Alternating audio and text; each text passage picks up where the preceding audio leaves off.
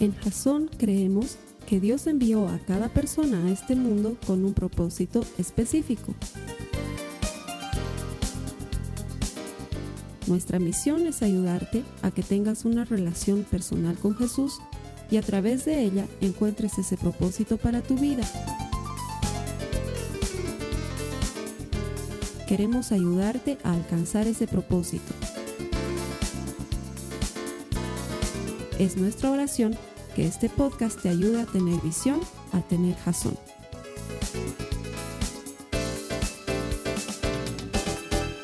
Bienvenidos a la tercera semana de una serie que me tiene muy emocionado porque estoy tratando de transmitirle a todos los que se conectan en línea y a toda la gente que viene físicamente aquí a Jazón la visión de lo que es Jazón. Es decir, lo que quiero transmitirte es la manera de encontrar propósito para tu vida.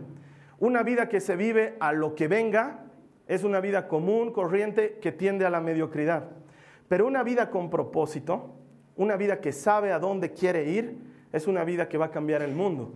Y es el tipo de vida que quiero que tú tengas. Porque la palabra de Dios promete que todo el que encuentra a Dios encuentra vida. Estamos en medio de una serie que se llama precisamente eso, Jasón, y ya les conté, cuando elegimos el nombre de Jasón no me sonó precisamente al nombre más hermoso de la vida, pero sí su contenido era muy importante, porque en hebreo eso significa visión. Y una vida vivida con visión es una vida que puede cambiar no solamente su propia vida, obviamente, pero puede cambiar el mundo. De hecho, si, me acompañas a tu, Biblia, en Proverbios 29, 18, vas a encontrar que Jasón es más que un nombre, es una declaración. Dice, cuando no hay visión, el pueblo se desvía. Y la idea es que haya visión para que sigamos por un camino correcto. La primera semana aprendíamos que la razón por la que existe Jasón es por Jesús. Nuestra idea, nuestro objetivo, nuestra meta es ayudar a las personas a desarrollar una relación personal con Jesús. ¿Por qué?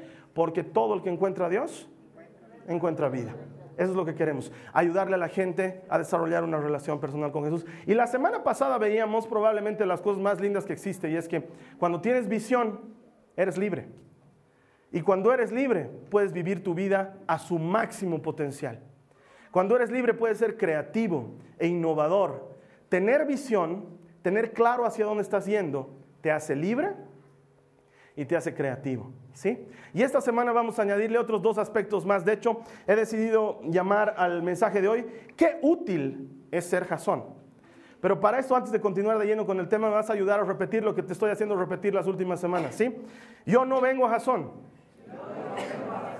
A ver, dale un puñetazo al que está distraído a tu lado y todavía sigue charlando y viendo su estado del clima. Ya, otra vez.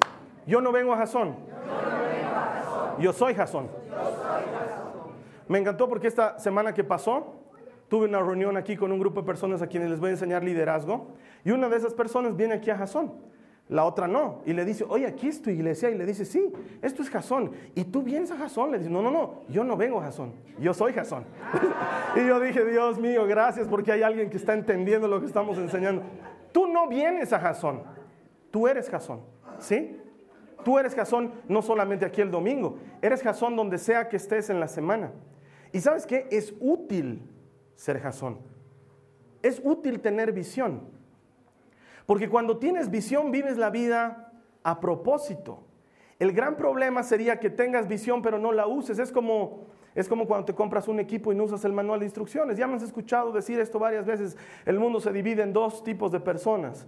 95% de las que votan el manual de instrucciones y solo un 5% de personas sabias y prudentes que guardamos el manual de instrucciones por si en alguna eventualidad lo vayamos a necesitar.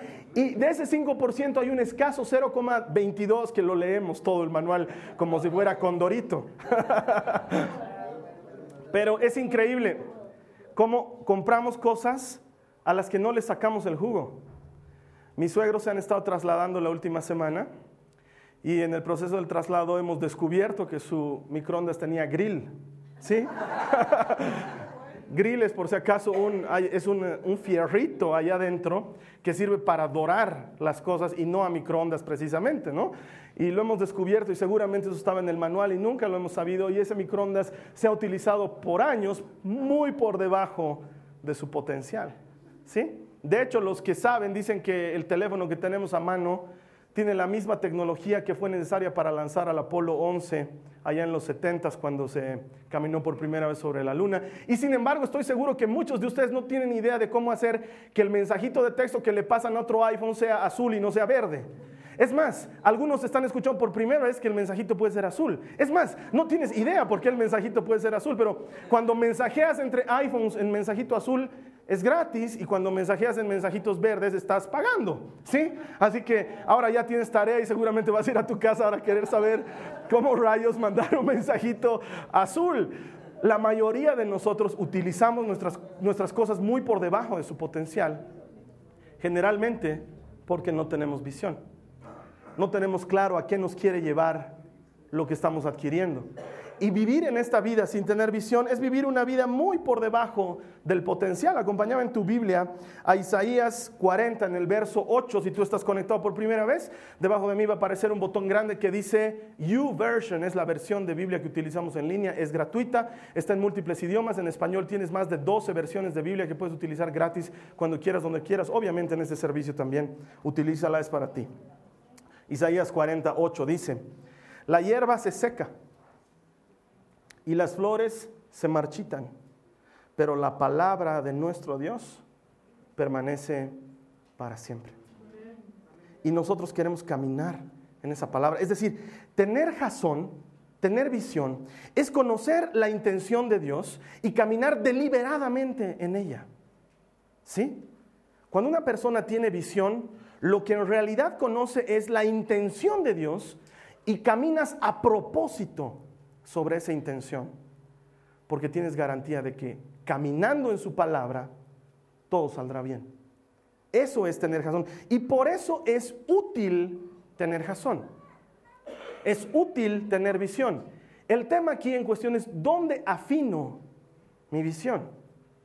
¿Dónde la afino? Como un buen cuchillo, ¿dónde le saco filo? ¿Dónde lo afilo? ¿Dónde, ¿Dónde la pongo lista para que funcione? Y la respuesta debería ser que el cristiano encuentra visión en la iglesia. Y digo debería ser porque lastimosamente no siempre la iglesia te da visión. Lastimosamente no siempre es así. Pero aquí en Jasón creemos que la iglesia debería afilar la visión de la gente.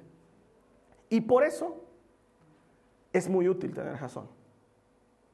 Porque puedes utilizarla con propósitos específicos. Es más, creemos que para ser útiles, la iglesia es la respuesta. Por lo menos esa fue la intención de Jesús. Si la iglesia cumpliera su rol, y estoy hablando de la iglesia con I mayúscula, ¿sí? Si la iglesia cumpliera su rol, la gente no necesitaría ir a pedirle a los gobiernos que hagan cosas. Porque nunca fue la intención de Dios que los gobiernos satisfagan las necesidades de su gente, sino que Él mismo las satisfaga. Y vivimos en un mundo carente de muchas cosas porque la iglesia no cumple su rol en muchas cosas. Si la iglesia hiciera lo que tiene que hacer, el mundo no necesitaría pedir ayuda a los gobiernos. Mira lo que dice la palabra de Dios en Mateo 14, 14 al 16. Acompáñame en tu Biblia, por favor. Cuando Jesús bajó de la barca, vio a la gran multitud y tuvo compasión de ellos y sanó a los enfermos. Esta tarde los discípulos se le acercaron y le dijeron, este es un lugar alejado y ya se está haciendo tarde. Despide a las multitudes para que puedan ir a las aldeas a comprarse comida. Jesús les dijo, eso no es necesario. Denles ustedes de comer. Ahora, ¿qué tiene Jesús? ¿Está medio loco?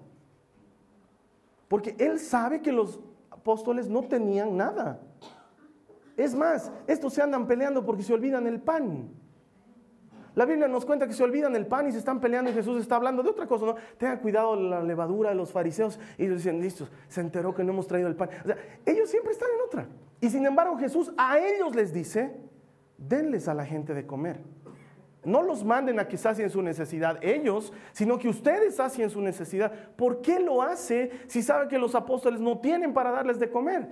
Por una sencilla razón. Porque los apóstoles pueden no tener los recursos. Pueden no saber lo que hace falta, pero ellos tienen a Jesús. Y cuando tienes a Jesús, todo es posible.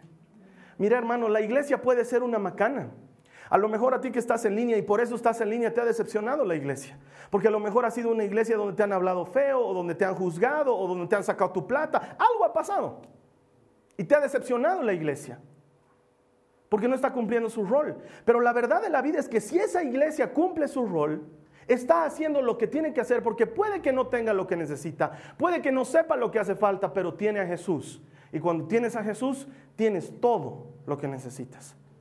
La iglesia es la respuesta para el mundo porque la iglesia tiene a Jesús. Y así medio alicaída, así medio golpeada, así fallada como está la iglesia, igualito tiene a Jesús que es perfecto, que nunca falla, que nunca abandona, que sigue esperando con sus puertas abiertas a todo aquel que quiera entrar. La iglesia es un hospital de enfermos, enfermos como tú y como yo, que están necesitando desarrollar una relación personal con Jesús. Y si tú y yo no comprendemos que la iglesia es la respuesta, no vamos a poder ser parte de la iglesia. Porque nosotros tenemos que ser parte de la solución y no del problema. Necesitamos afuera cristianos que brillen en el mundo para que la gente pueda encontrar visión en la iglesia. Eso es lo que necesitamos. De hecho, por favor, acompáñame a tu Biblia, a Hechos 2, los versos 42 al 47. Vamos a ver la iglesia en acción. Hechos 2, 42 al 47 dice, y eran fieles en conservar la enseñanza de los apóstoles, está hablando de la primera iglesia, en compartir lo que tenían, en reunirse para partir el pan y en la oración. Todos estaban asombrados a causa de los muchos milagros y señales que Dios hacía por medio de los apóstoles. Todos los creyentes estaban muy unidos y compartían sus bienes entre sí. Vendían sus propiedades y todo lo que tenían y repartían el dinero según la necesidad de cada uno. Todos los días se reunían en el templo. Y en las casas partían el pan y comían juntos con alegría y sencillez de corazón. Alababan a Dios y eran estimados por todos. Y cada día el Señor hacía crecer la comunidad con el número de los que Él iba llamando a la salvación. Aquí estamos viendo a la iglesia en acción, siendo la respuesta para el mundo. Es más, sin necesidad de irme a lo macro, en este grupo donde ahorita debemos ser 80, 90 personas, sé que tú tienes una necesidad que no puedes cubrir, que hay otra persona en este mismo salón que podría cubrir. Si tan solo nos pusiéramos a disposición del otro, si fuéramos verdaderamente iglesia. Si te das cuenta, lo que aquí nos está mostrando es que la iglesia estaba en acción. Se preocupaban unos de los otros. No era, ay, el hermano está sufriendo, pucha, qué pena, ¿no? Este mundo tiene dificultad. O sea, no, se ocupaban unos de los otros. Se encargaban de cubrir las necesidades unos de los otros. Había compañerismo. ¿Ustedes creen que nos hemos inventado el compartimiento bíblico por locos? Así, porque ¿qué actividad les ponemos a los hermanos en media semana? Es para que haya compañerismo cristiano, para eso para que te encuentres con otra gente que cree lo mismo que tú y tengas alguien que ore por ti en la semana y tú tengas alguien por, quien orar en la semana. Porque por más que el pastor se esfuerce, no puede atender a 80 almas. No puede. Pero tú puedes atender a alguien más. Había un hermano que una vez me venía y me decía, me siento medio raleado porque la gente no se me acerca. Acércate tú, pues le decía. ¿Qué estás esperando que los demás se te acerquen? Acércate tú. Porque tú estás llamado a ser iglesia. Y este mensaje no es para el de tu lado, es para ti. La iglesia es la respuesta del mundo.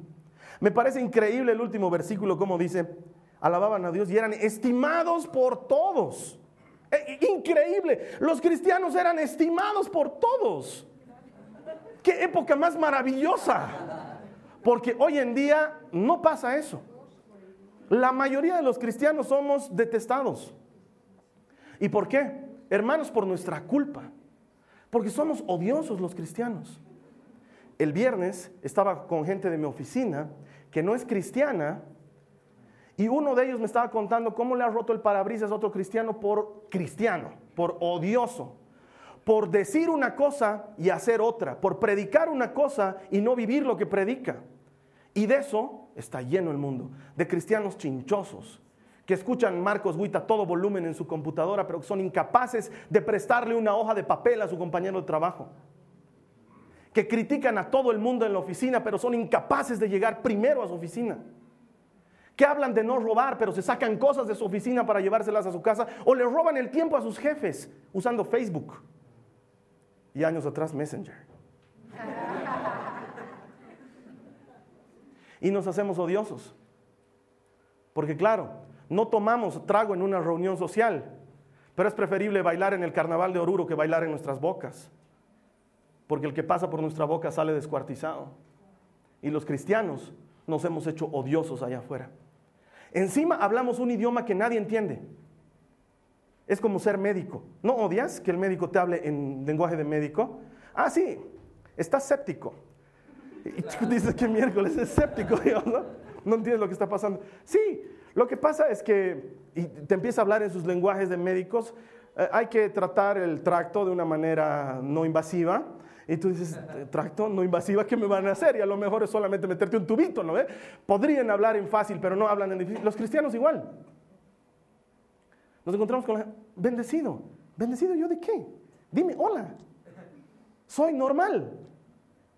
Estamos con aleluya, gloria a Dios. Uy, no, ese, ese debe estar poseído. Yo creo que necesita algún tipo de liberación. Y hablamos, hablamos un lenguaje que la demás gente no tiene por qué comprender ni tolerar. Por eso en Jasón, te has debido dar cuenta, jamás alentamos que nadie hable así. La gente se debe sorprender y hasta en mala manera cuando charlan conmigo y no les hablo en ningún tipo de lenguaje cristiano. Hablo como habla toda la gente, excepto en las malas palabras. Los de mi oficina están tratando de hacerme hablar malas palabras, me achacan de todo. Yo sigo el juego, pero no voy a hablarlas. Pero hablo como la demás gente, normal. Tú deberías igual hablar a la demás gente normal. Un buenos días no te va a hacer mal un hasta luego, un gracias, funciona igual que un Dios te bendiga. Y porque le digas a la gente que Dios te bendiga, no van a asumir que eres mejor o peor. Muchas veces es preferible que no digas nada de Dios y que tu vida dé fruto. Y entonces cuando dé fruto la gente diga, oye, ¿por qué eres diferente? Y tú le digas, porque a mi lado pelea el campeón. Y que lo noten por tu fruto y no porque andas jesuceando a todo el mundo. Muchas mamás no pueden traer a sus hijos a la iglesia porque han querido reemplazar la disciplina de padres por la Biblia y han hecho odioso a Jesús en sus familias. Y en lugar de que la iglesia sea la respuesta para, ese hijo, entre comillas, rebelde, que se ha hecho un tatuaje, que tiene un piercing y que está escuchando a Marilyn Manson, se ha vuelto odioso Jesús. No se ha vuelto respuesta. La Biblia dice que no te pongas tatuaje. La Biblia también dice que no utilices dos ropas de distinta tela. Toditos estamos pecando ahorita. Somos machos para decirles a nuestros hijos, la Biblia dice. ¿Y te das cuenta en lo que nos convertimos? Porque Jesús hablaba de ese tipo de gente cuando decía, ustedes ponen cargas sobre los demás, cargas que ustedes no están dispuestos a llevar ni con un dedo. Y en nuestro afán por acercarnos más a Jesús, hemos empezado a alejar a la gente de Jesús. La respuesta y quisiera que te la notes, la graves en tu mente, para que la iglesia sea respuesta, es que no pretendas que la gente viva el cristianismo como tú. No se trata de que lo vivan a tu manera, se trata de que lo vivan a la manera de Dios. Hay gente que le funciona muy bien orar en la ducha. No tengo yo por qué decir, no, no, no, hermanito, no se ora en la ducha. Tienes que orar a los pies de tu cama de rodillas escuchando Marcos Witt. ¿No es así? Mil veces les he contado. Jesús Adrián Romero ora mientras sale a trotar. El hombre trota 10 kilómetros y ora esos 10 kilómetros. Y a él le funciona. Yo quisiera que me den ganas de trotar. Ayudarle a la gente a desarrollar una relación personal con Jesús, no a tu manera. No obligues a nadie jamás a venir a Jasón, por favor. En Jasón nos encanta que la gente venga porque quiere. Es que hermano, mi esposa le gusta ir a Kairos. ¡Qué bien! ¡Qué bien! Porque Kairos no es como Jasón. Y si tu esposa se siente bien en Kairos, que vaya a Kairos. Nosotros trabajamos para la iglesia con I mayúscula, no para Jasón. Hermanos, Jasón no es una denominación. Es algo que a los, a los, hermanos evangélicos les encanta preguntar, ¿no? ¿De qué denominación eres? ¿Asamblea de Dios? ¿Asamblea de Dios del último día? ¿Eres presbiteriano, bautista? ¿Bautista del último bautismo? O sea, algo siempre tiene que haber. Nosotros no tenemos denominación. ¿Qué somos? Cristianos. Y en Jasón todo el mundo es bienvenido. Pero hermano, yo soy musulmán, bienvenido. Ven pues, ven a escuchar la palabra de Dios. Hermano, los católicos podemos ir a Jasón. Hasta donde yo sé, en la puerta no dice nos reservamos el derecho de admisión. Aquí pueden venir todos. Porque no somos una denominación. Y por eso orgullosamente decimos que pertenecemos a una red de iglesias en todo el planeta que pensamos igual. Que lo menos que nos está interesando es quién es tu pastor, qué denominación tienes, bajo qué cobertura andas, que por si acaso es lenguaje cristiano. ¿Cuál es tu cobertura? Chocolate. O sea, no sé. ¿De qué me estás hablando? No, no, no. Cuando tú entres en el reino, Jesús no te va a preguntar de qué denominación eras. O sea, no me lo imagino a Jesús en la puerta. A ver, ¿tú de qué denominación eras? Yo era bautista. ¿Bautista canadiense? O, eso no le va a importar. De hecho, me hace recuerdo un chiste.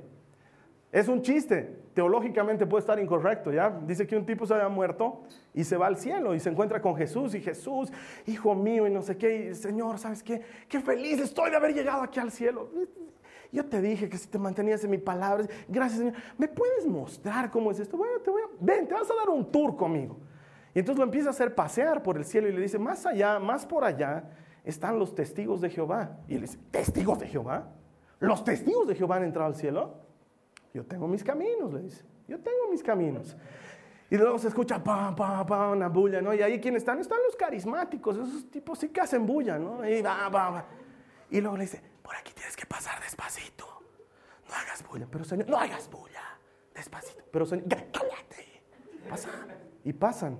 Y llega otro y dice, ¿por qué me has hecho caminar tan en silencio, Señor? Es que ahí estaban los evangélicos y creen que son los únicos que se han salvado. Entonces, no queremos quitarles la ilusión. y sin embargo, Jasón entraría dentro de la categoría de iglesia evangélica. Pero si a mí me preguntas, me vale. No me interesa la denominación. Somos cristianos. Eso es lo que somos, cristianos. Trabajamos para la iglesia con I mayúscula. Y como dice Pablo, si tú estás detrás del bautismo de Cristo y estás detrás de la cruz, eres mi hermano. Y de eso se trata la iglesia.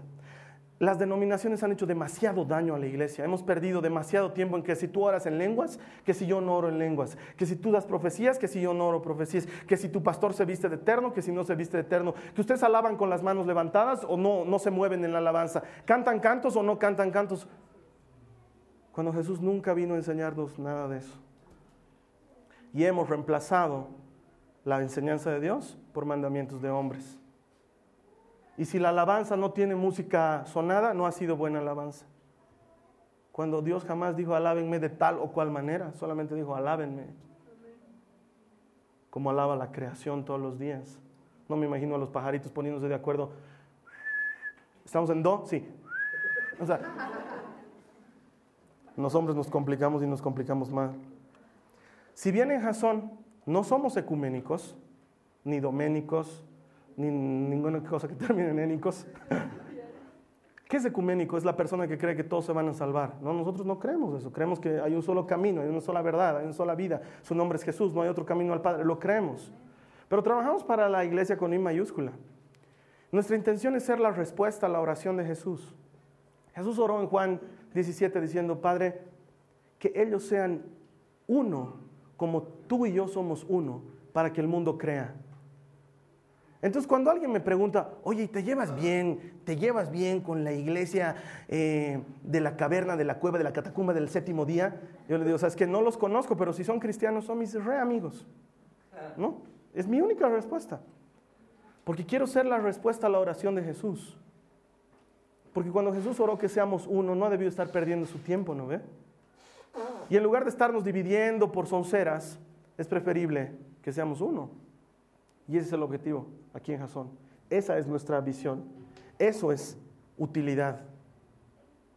Que la iglesia sea la respuesta al mundo. Luego vas a entender que siendo la respuesta es muy útil ser generoso. Servir y dar no es lo que hacemos, es lo que somos. En Jasón servimos y damos por esencia. Nadie nos tiene que invitar a servir o nadie nos tiene que invitar a dar. Es lo que hacemos porque es lo que mandó Jesús que hiciéramos. El que quiera ser el primero, que se haga el servidor de sus hermanos, y nosotros estamos interesados en servir a nuestros hermanos. Mira lo que dice Hechos 20:35, dice, y he sido ejemplo constante de cómo pueden ayudar con trabajo y esfuerzo a los que están en necesidad. Pablo, De eso se trata, ser ejemplo en ayudar a los que están en necesidad. Y sigue diciendo, deben recordar las palabras del Señor Jesús. Hay más bendición en dar que en recibir. De eso se trata ser cristiano. Cuando teníamos que entrar en Jason en línea y, y, hacer todo esto que hacemos por internet para salir a literalmente cientos de naciones, no teníamos cómo. No teníamos la plata, no teníamos el know-how, no, teníamos nada. Cuando yo hablé con el Esteban, le dije, ¿sabes que hay una chica que se llama Dana Byers que nos ha llamado y nos está ofreciendo entrar en la iglesia en línea? ¿Qué le digo? Y el Esteban me dice, no tenemos nada. Yo sé, hermano, pero ¿qué le digo? Que no tenemos nada. Entonces yo la llamo a Dana y le digo, ¿sabes que Nos encantaría entrar en esto, pero no tenemos nada. Y ella agarra y nos dice, si ustedes quieren entrar, nosotros les damos todo. Cámaras, software, entrenamiento, todo, les damos todo. Lo único que ustedes tienen que hacer es comprometerse a que durante un año van a hacer que eso funcione. Si luego del año hacen que funcione, todos los equipos se quedan para ustedes. Entonces el Esteban paró así las orejas, abrió los ojos, me llama, yo casi lloro cuando recibo la noticia y nos metimos de lleno. ¿Cuánto cuesta conectarte a la iglesia en línea por internet? Cero. Seríamos unos crápulas encima de cobrarte porque entres a la iglesia en línea, ¿no ve? Hemos montado todo eso gratis pero te cuesta 10 dólares conectarte a la iglesia en línea. Una generosa ofrenda de 50 o más por tres meses. El Evangelio debería ser gratis. Y en Jasón creemos que debería ser gratis y lo damos gratis. Porque esto no se trata de la plata, se trata de ser generoso.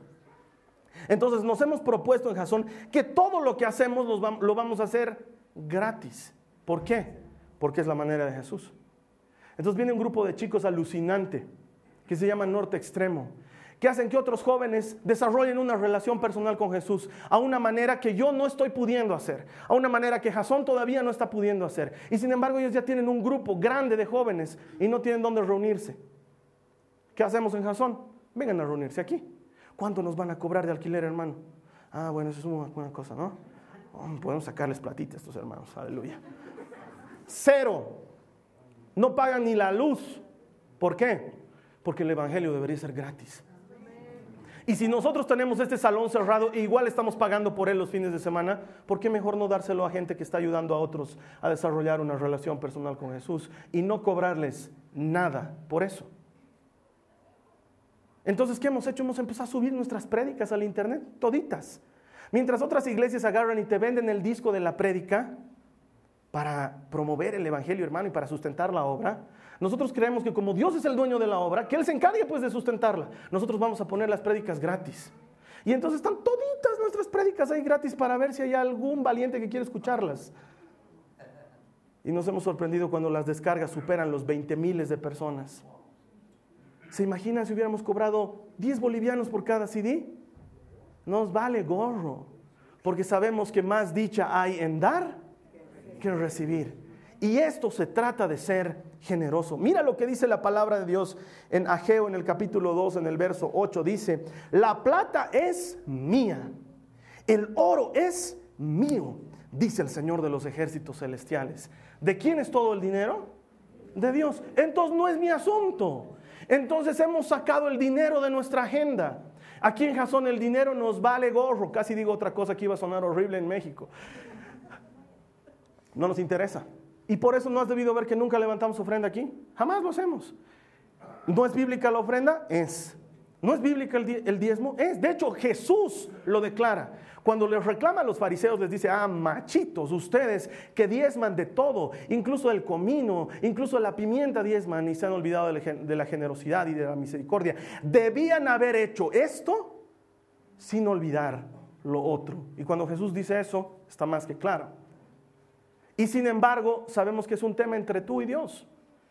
Hemos enseñado y vamos a seguir enseñando muchas veces sobre el diezmo y la ofrenda aquí. Pero yo no voy a la casa de nadie a ver si ha bendecido sus alimentos o voy. O voy a la casa del Mike y digo, Mike, ¿han orado por sus alimentos? No, Carlos Alberto, es que estábamos... A... No, ¿cómo van a comer esa comida maldita? Oren primero por los alimentos, aleluya. Yo a quién le llamo en la noche y le digo, ¿has orado, hermano? ¿Has orado? ¿Has leído tu Biblia? ¿Estás atrasando en tu lectura? Entonces, ¿quién soy yo para decir, has dado tu ofrenda? ¿Has dado tu diezmo? No estoy viendo aquí en la lista que hayas dado, hermanito. Has viajado y no me has dado tu rendición de cuentas. Creo que has ganado más de lo que has puesto de diezmo, hermano. Estás robando al Señor. ¡Hay ladrones! No, jamás. El diezmo y la ofrenda es una cosa entre tú y Dios. Y yo no sé si ahí diezman mucho o ofrendan mucho, no sé si ocurre un milagro de multiplicación. No tengo idea quién da y quién no da, pero desde el pastor hasta el último tienen la caja allá afuera para ofrendar y para diezmar. Porque sí, con alguna plata pago esta luz, con alguna plata pago el alquiler del lugar, con alguna plata compramos equipos, con, con, la plata hacemos cosas, ¿no es cierto? Pero yo no tengo por qué estar sobre ti, porque ¿sabes qué? El dueño del oro y de la plata es Dios y no soy yo. No es mi asunto, es asunto de Dios. Es un asunto de obediencia. Hay mucha gente que dice, es que yo quiero saber, hermano, yo, yo voy a ofrendar, quiero saber dónde va mi dinero. Quiero decirte una cosa, mi hermano, con mucho amor, pero con la verdad más grande, no es tu dinero. Es más, nunca lo fue. La gente que cree que al recibir un sueldo está ganando su dinero, se ha olvidado cómo es el negocio. Es el negocio más loco del mundo. El negocio donde eres socio con Dios y Dios te dice, ok, vamos a entrar en este negocio. Tú 90, yo 10. Así funciona con Dios. Cada que recibes algo de Dios, es de Él. Y Él agarra y te dice, quédate con 90%, dame 10 para que no falte pan en mi casa. Para eso. Entonces es un asunto entre tú y Dios. Y nunca fue tuyo. El dueño es Dios. Él es el dueño. Cada que te paguen, dale gracias a Dios y dile, Señor, gracias porque tú eres el dueño del oro y de la plata. No pienses que trabajas para el amargado de tu jefe que te hace la vida imposible. Trabajas para Dios, que ha puesto un amargado sobre ti para pulir tu carácter.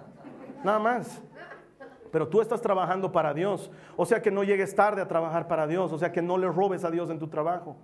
Porque de eso se trata, tener visión. Si recibimos algo de Dios aquí en Jasón, perde cuidado, que vas a ver clarito que lo estamos dando gratis a otros más. De hecho, una vez estuve en una serie disyuntiva porque comenzó, comenzó a casarse la gente en Jasón y había el debate si deberíamos cobrar una ofrenda especial por el matrimonio. no sé, o sea, es algo diferente, finalmente no es en la iglesia, eh, hay que hacerlo ir al Carlos Alberto a otro lugar, algunos hermanos me hacen ir al lago, o sea, pasa de todo. Y, y había el debate de si deberíamos cobrar algo. Y no, ¿por qué vamos a cobrar por el Evangelio? El Evangelio tiene que ser Gratis. Entonces, ¿quieres bautizar a tu hijito? Gratis. No los bautizamos de niños, por si acaso. Eh, ¿Quieres, eh, no sé, casarte? Es gratis. ¿Quieres enterrar a tu difunto? Es gratis. No, esperes que luego de, de, ministrar el funeral, bueno, hermano, ¿cómo hacemos de la ofrendita? ¿No? O sea.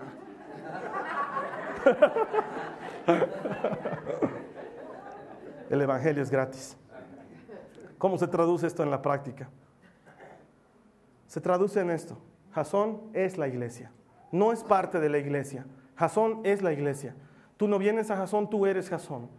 Tú no vienes a la iglesia, tú eres la iglesia. Somos la iglesia con I mayúscula y por lo tanto somos la respuesta a la necesidad de este mundo. Y como somos la respuesta a la necesidad de este mundo, sin necesidad de publicarlo, sin necesidad de hacer una gran campaña RCE, vamos a alimentar al hambriento, vamos a visitar al que está preso, vamos a visitar al que está enfermo, vamos a vestir al que está desnudo, vamos a darle de beber al que está sediento, vamos a hacer lo que a la iglesia le toca hacer, porque sabemos que cuando lo hacemos con alguien más, con Jesús mismo lo estamos haciendo. Entonces cuando ayudas a alguien no estás ayudando porque eres buen tipo. Estás ayudando porque es lo que te toca hacer. El otro día increíblemente, yo estoy andando con una camioneta que está súper destartalada, está hecha pomada la camioneta. Por gracia yo creo que se mueve. N veces se me planta porque la batería está mal. Y no saben lo que me cuesta conseguir auxilio y que alguien me, me pase electricidad y no sé qué y mucha sufro y la gente me ve ahí empujando solito la camioneta en la calle, así muriendo. A veces uno me ayuda, a veces otros, mueve tu carcacha de papel. Y digo, pucha, ¿cómo? Qué lindo debe ser encontrar gente que te ayuda. Y el otro día tocan el timbre de la casa de mi suegra. Y es una chiquita. Señor, disculpe, pero mi camioneta se ha quedado sin batería y mm, estamos mi abuelita y yo solas y no sabemos qué hacer. Entonces agarro y digo, ese rato fue todo sin pensar, ¿no? tu día de suerte, le digo, porque estoy con mi auto, si estaba con mi camioneta estaba fundida, estoy con mi auto y tengo cables para pasar corriente, así que nos pegaremos y pum, pum, le pongo, pum, enciende la señora, abre su ventana y me dice, que Dios lo bendiga, Señor, qué increíble encontrar a alguien que esté dispuesto a ayudar a una viejita y su nieta, me dice. Entonces, pum, recién entendí lo que estaba pasando y le dije, vaya, señora, no se preocupe, gracias. Y se fue la señora y dije, no puedo creer que Dios me permita llegar a ese nivel de ayudar a alguien. Porque yo lo veo así. No solamente puedes ir a la cárcel donde está el tipo que está en la cárcel, que está bien, pero a veces es el que está a tu lado, que se le han caído sus papeles mientras caminaba. A veces es alguien que está corriendo al ascensor porque ha llegado tarde y tú estás apretando que se cierre, que se cierre, que se cierre.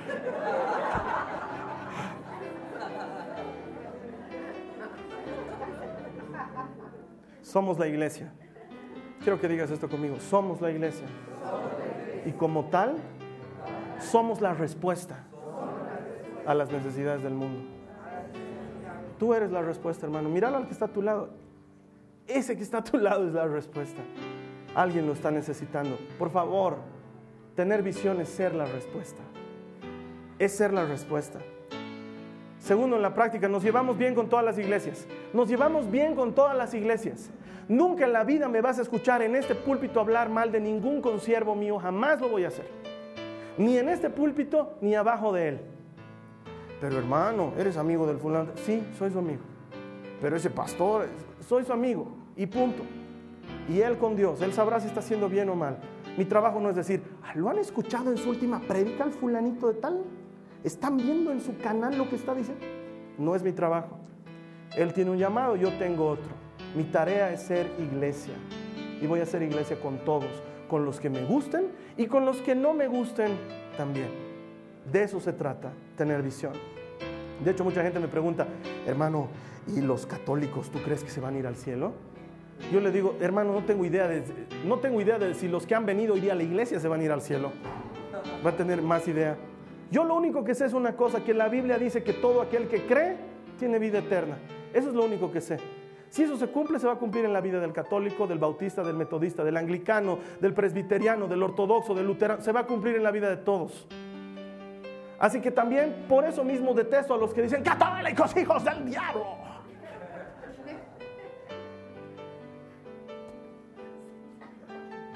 Esa no es manera de hablar de un cristiano.